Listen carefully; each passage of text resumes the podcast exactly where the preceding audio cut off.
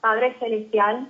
Venimos delante de tu presencia, Señor, para alabar y glorificar tu nombre. Queremos darte gracias por el privilegio que nos concedes de un día más tener este tiempo para acercarnos más a ti, para conocer más de ti, para tener, Señor amado, a bien aprender la palabra que tú quieres compartirnos, que sin duda nos acerca y nos enseña y nos revela más de tu corazón, más de lo que tú quieres tratar con cada uno de nosotros en este tiempo. Padre, eh, confieso que yo dependo total y completamente de tu Espíritu Santo. Yo necesito de tu ayuda para poder compartir esta palabra que primeramente me la has dado a mí, me has ministrado a mi vida y me has delegado en esta hora compartirla con mis hermanos y mis hermanas y los oyentes en esta tarde.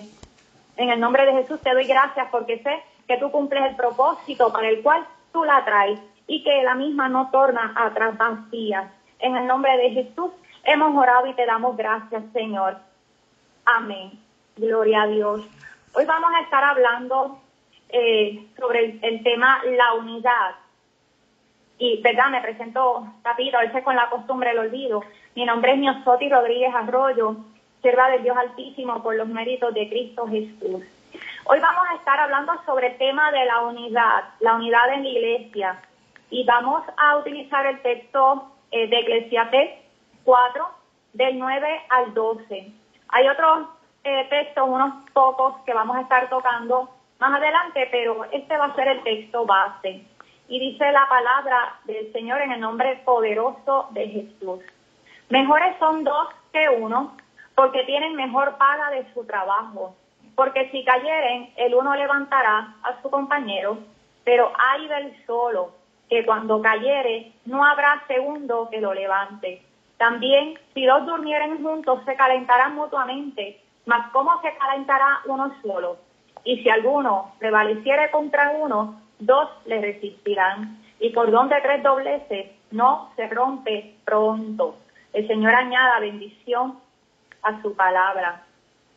Vemos que este texto tal cual está explicando los beneficios que hay entre dos personas. En primer lugar menciona que reciben mejor paga por su trabajo, versus si trabajara uno solo. Menciona también que si uno cae el otro puede ayudarlo a levantarse.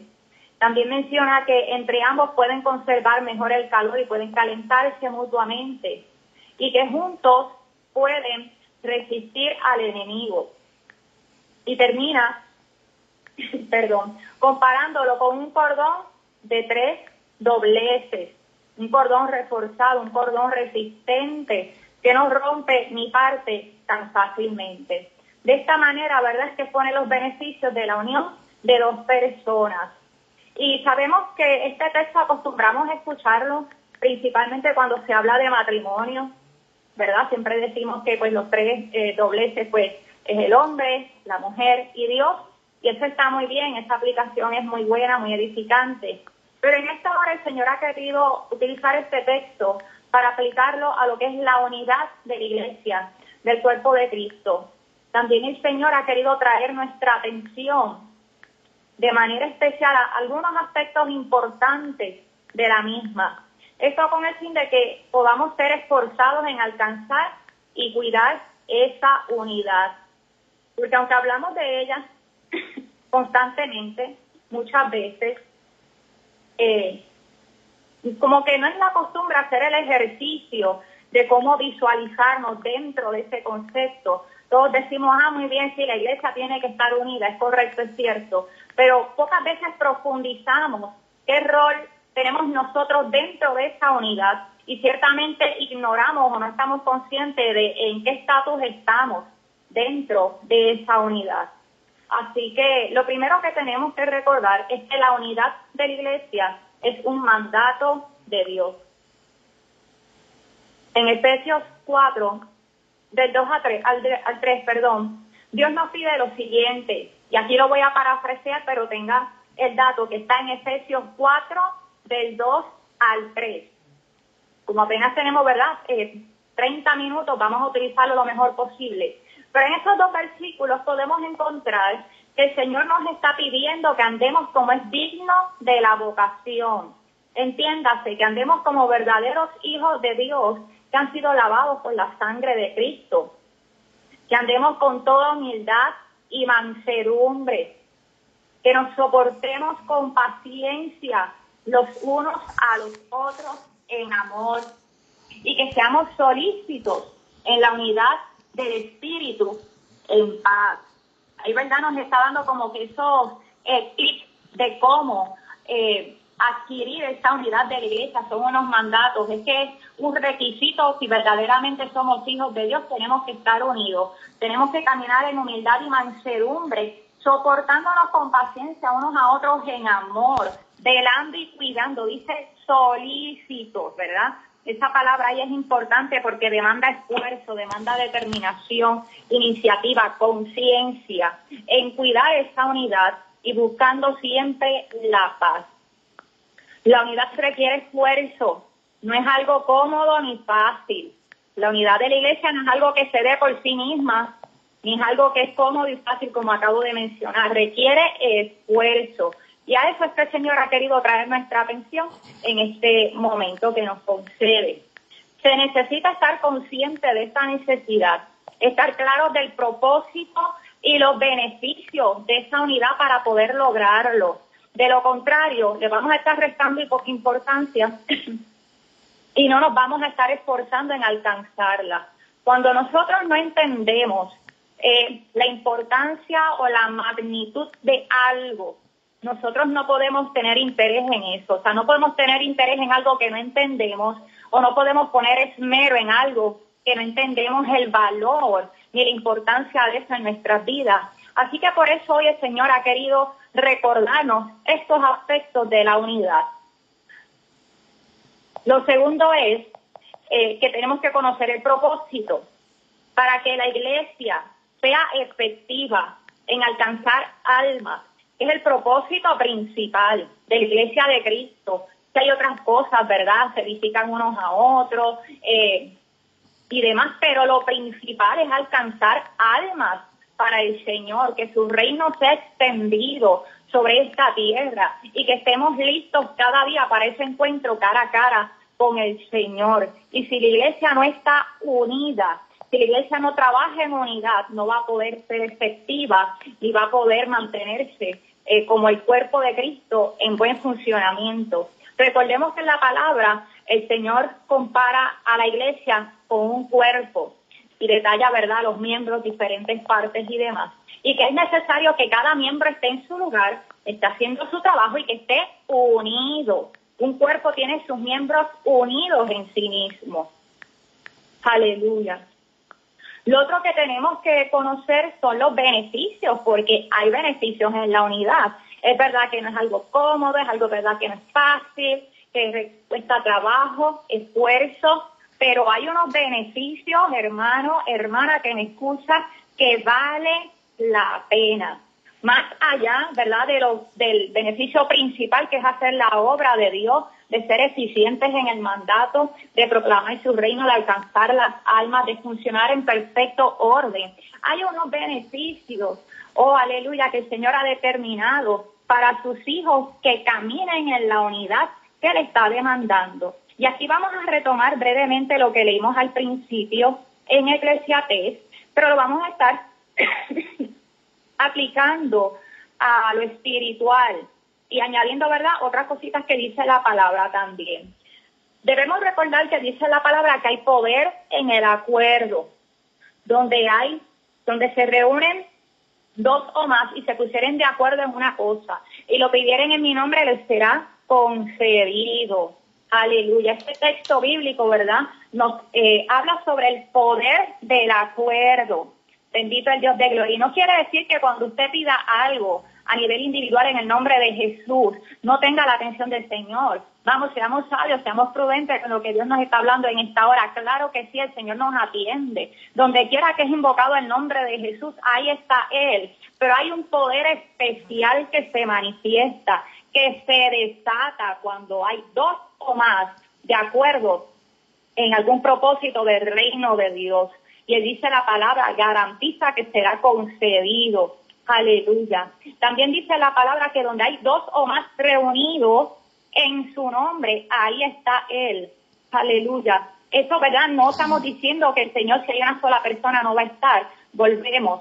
Sí, cuando estamos invocando el nombre del Señor, Él está presente, Él está con cada uno de sus hijos, podemos habitar en su presencia de manera individual y debemos hacerlo. Pero el Señor aquí lo que está hablando es que hay una compensación especial, es que hay una bendición especial, hay un poder que se desata cuando dos personas o más se reúnen a invocar su nombre. Él está diciendo que ahí Él desciende de manera especial. Mi alma adora al Señor. También en Eclesiastes podemos apreciar que determina que recibirán mayor paga por su trabajo. Y esto lo podemos interpretar como una mayor recompensa espiritual. Mi alma adora al Señor. También menciona que si uno se cae, el otro le levanta. Y todos sabemos que una persona, si tropieza, puede ponerse en pie. Pero si aquí dice que necesita que otro le levante, está hablando de caídas graves, de caídas severas, de las cuales uno solo no se puede levantar, porque hay caídas y hay caídas. Pero cuando la iglesia de Cristo trabaja en unidad, si estamos unidos a ese cuerpo, si en nosotros, ¿verdad?, ocurre una caída grave, de la cual solo no nos podamos levantar, nuestros hermanos van a estar ahí para levantarnos de parte del Señor. Así que vale la pena estar unidos al cuerpo de Cristo. Y también menciona que se mantienen calientes, que dos eh, conservan el calor mejor que uno. Y esto lo podemos aplicar a nivel espiritual. Sabemos, ¿verdad?, que la palabra eh, habla eh, de unos carbones encendidos en la presencia del Señor. Así que nosotros los creyentes nos comparamos constantemente con esos carbones. Si uno aísla un carbón, ese carbón se va a enfriar rápidamente, pero cuando están todos juntos conservan el calor unos con otros. Así que en la unidad también se facilita, fluye, se mantiene ese fuego de su presencia. Qué lindo es el Señor. Él nos quiere unidos, Él nos quiere en un solo cuerpo trabajando para Él. Una iglesia unida y eficiente. Ahora muy bien, hemos recordado que la unidad es un mandato de Dios. Hemos hablado de propósito, es ser eficientes en la obra, alcanzar las almas, poder perseverar y hacer frente al enemigo. Hemos mencionado los beneficios de esa unidad. Pero ahora la pregunta, ¿cómo la pongo en práctica? Yo, usted que me escucha, ¿verdad? Pensemos a nivel personal, ¿cómo yo puedo poner en práctica esto que hemos hablado? ¿Qué puedo colaborar yo en este asunto de la unidad de la iglesia? Que eso suena tan grande, que suena tan general. ¿Qué puedo hacer yo a favor de eso? O mi alma adora al Señor. Es necesario que recordemos que hay un orden. Hay un orden, esto es bien importante. Número uno, cada persona debe estar unido primeramente a Jesús, que es la fuente del Espíritu Santo. Nadie que no tenga a Jesús en su corazón puede estar en el cuerpo de Cristo. Cada uno de nosotros tiene que haber hecho el acto consciente de haberle entregado la vida al Señor Jesús. Ese por ahí es que se empieza. No podemos esperar estar unidos al cuerpo de Cristo si primero no nos hemos unido a Cristo en nivel individual. Así que primero es mi unidad con el Señor, entre mi corazón y Dios entre yo y Señor, haber hecho ese paso, esa declaración, ese compromiso de vivir para Él, de recibir su salvación, su perdón, oh mi alma adora al Señor, entonces, entonces es que yo puedo pensar en ser parte del cuerpo de Cristo. Aleluya. Entonces, cada uno de nosotros tenemos que trabajar diligentemente en esa unidad. Trabajar diligentemente gloria a Jesús, hasta ser uno con Él. Tenemos que tener en cuenta que en este proceso que estamos hablando, de ese primer punto de la unidad con Dios, ahí no hay espacio para la dependencia. La dependencia aquí no puede existir. Si nosotros vivimos confiados, eh, recostados, por decirlo ¿verdad? de alguna manera, de que pertenecemos a un cuerpo donde los otros trabajan, eso es muy peligroso, eso es mortal. Repito, eso es mortal para el individuo. El hecho de que pertenezcamos a un cuerpo no nos exime de que tengamos que buscar nuestra unidad diaria y constante con Cristo Jesús. Bendito sea el nombre del Señor. Tenemos que recordar, ¿verdad? Lo que, el ejemplo que se comparte constantemente de cuando un miembro no funciona en el cuerpo, ¿qué sucede? Es amputado o es extirpado. Así que tenemos que recordar que primero es nuestra unidad con el Señor. Eso tiene que estar ahí, firme, buscándolo cada día, trabajando ahí con diligencia cada día, para luego entonces yo pensar en ser miembro del cuerpo de Cristo. Es que yo tengo que estar unida para poder unirme a los demás. Unida primeramente al Señor para poder pensar en unirme a mis hermanos. Aleluya. Luego, entonces viene el segundo punto de ese orden, de cómo pongo en práctica la unidad. Recuerda, número uno, mi unidad con Dios. Ya la tengo, estoy trabajando en eso. Perfecto. Entonces, eso no queda ahí nada más. Hay muchos que se quedan ahí nada más. En ese primer punto, yo una con el Señor y ya estoy muy bien. No, la unidad el Señor la demanda de la iglesia, unos con los otros. Y aquí entonces también tenemos que ser diligentes porque recuerde lo que ya mencionamos, la unidad no se da por sí sola, no sucede porque sí, es que hay que buscarla y hay que trabajar en ella. Bendito el Dios de gloria. La unidad de la iglesia, y escuche, la unidad de la iglesia se da con la unidad de dos personas o más, en muchas partes simultáneamente. Lo repito porque yo quiero que usted entienda eso para que nos podamos visualizar dentro de lo que estamos hablando, que no es un concepto eh, inalcanzable ni muy lejano. Es que usted y yo somos iglesia. ¿Cómo es que se logra la unidad de la iglesia? Pues mire qué sencillo, con la unidad de dos personas o más en Cristo Jesús, pero en muchas partes del mundo simultáneamente. Es que depende de ti y depende de mí. Depende de cada hermano que haga suya esta responsabilidad. A veces hablamos de la iglesia como algo fuera de nosotros, pero es que nosotros, usted y yo, somos la iglesia. Para que la iglesia esté unida, usted y yo tenemos que estar unidos. Aleluya. Así que empecemos a internalizar este concepto y a evaluarnos con lo próximo que vamos a estar comentando aquí. ¿De qué estoy haciendo yo? ¿Qué puedo hacer? para lograr y alcanzar esa unidad porque me es requerido. Es un mandato de Dios para mi vida. Si yo quiero tener una vida espiritual exitosa en los propósitos del Señor, de alguna manera yo tengo que estar unida al cuerpo de Cristo. Y recuerde que es algo tan simple como que me tengo que unir a otra persona. Y cuando ese acto se repite a gran escala, dos o más personas a gran escala en muchas partes del mundo, simultáneamente, en esa misma comunión, en ese mismo sentir, en ese mismo anhelo. Ahí es donde está la iglesia de Cristo unida. Aleluya.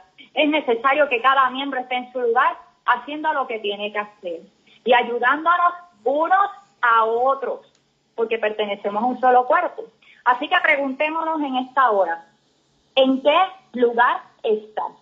Vamos a hacer ese análisis personal cada uno de los que está escuchando, ¿verdad? Vamos a ir haciéndonos estas preguntas y vamos a ir evaluándonos. ¿En qué lugar estás del cuerpo de la iglesia de Dios? ¿Dónde Dios te ha puesto? Te pregunto, ¿te ha entregado un ministerio? ¿Te ha asignado alguna tarea? No se me desespere, vamos por partes y hay un lugar para evaluarnos a cada uno. Cada uno ciertamente estamos en diferentes eh, etapas, por decirlo así. Si tú estás trabajando en un ministerio, si el Señor te ha entregado una tarea, en ese lugar por ahí es que tú tienes que empezar. En esa área es que tú tienes que trabajar, buscar y cuidar. Cuidar la unidad. No solamente es trabajar para ella, es que hay que cuidarla también en ese ministerio donde tú estás con las personas que el Señor te puso al lado para trabajar, ahí tienes que esforzarte, mantenerte cercano a ellos, estar buscando y trabajando. Si te toca soportar, pues tienes que soportar. Si te toca humillarte, pues tienes que humillarte, tienes que ser manso, tienes que cuidar solícitamente esta unidad del cuerpo de Cristo. ¿Y por dónde vas a empezar? Pues por donde Dios te puso, por ese ministerio que puso en tus manos, por esas personas por las cuales te rodeó para trabajar. Aleluya. Qué lindo es el Señor. La otra pregunta, quizás no, ¿verdad? No se te ha asignado un área específica en la cual te estés desempeñando, pero si no es así, observa a tu alrededor. ¿A quiénes tú tienes cerca?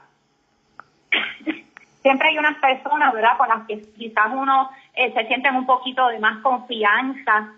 Y no es que uno se limite a eso, más adelante voy a tocar ese punto. Pero por algún lugar se tiene que empezar.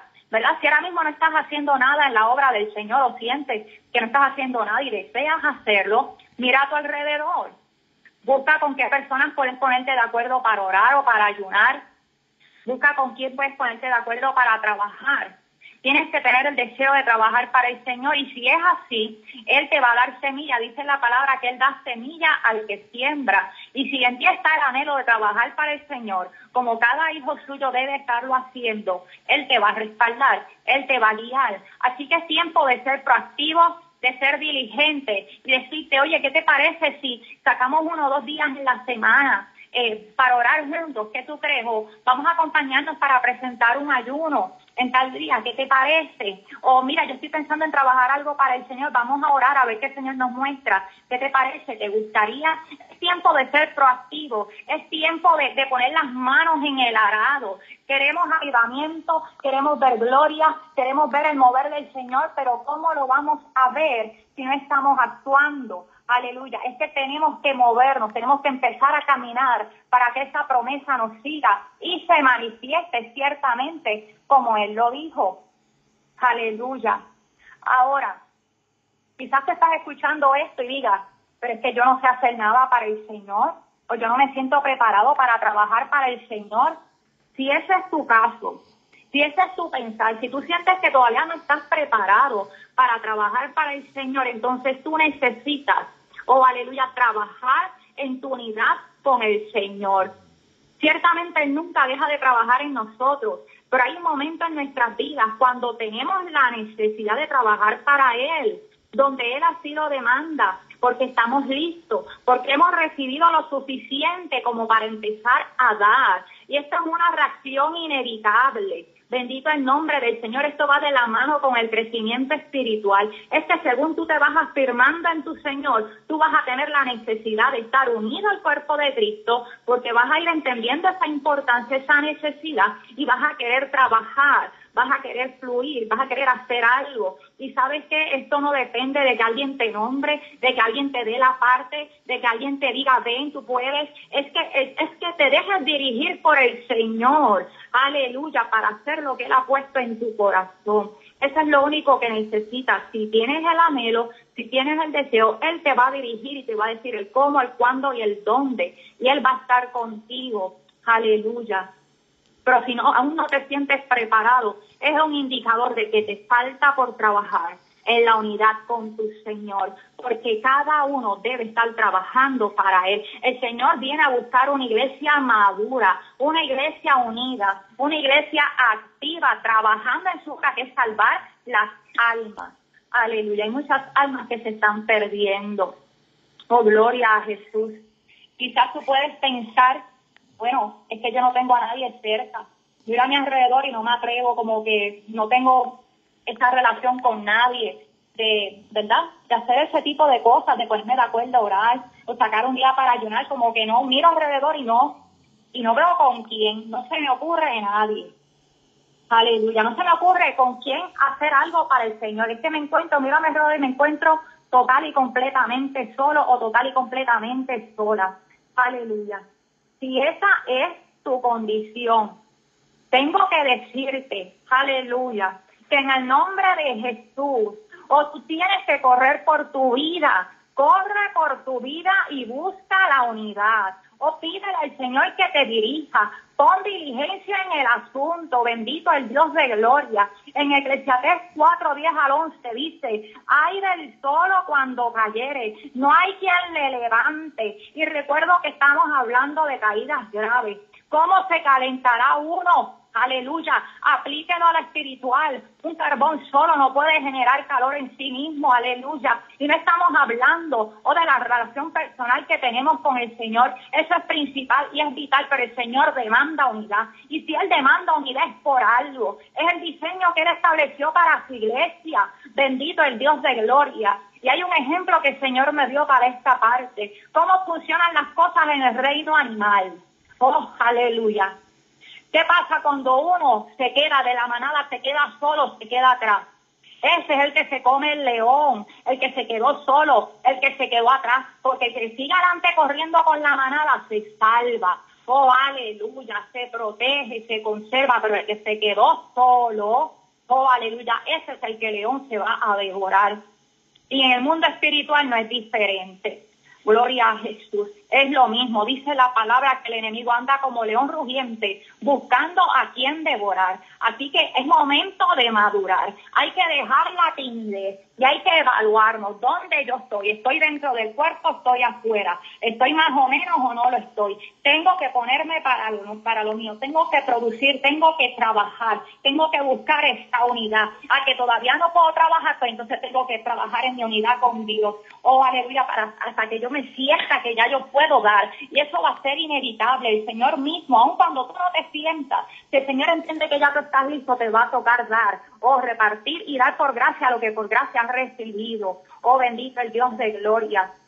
Pero no, de ninguna manera nos podemos quedar fuera del cuerpo, solos, aislados, hay peligro, hay peligro en eso. Pídele dirección al Señor, tienes que ser valiente. O mira a tu alrededor, aleluya, ¿a quién puedes acercarte para tener esa iniciativa? Gloria a Dios, eh, de, unirte en algún momento que se puedan colaborar. Miren, cuando es que ustedes se, reúnen a orar? Yo me gustaría participar. O cuando es que ustedes vienen a limpiar el templo pues mira, yo quisiera participar. Oh, gloria a Dios, mira, por algún lado usted tiene que unirse, usted tiene que calentarse, aleluya, en la obra del Señor.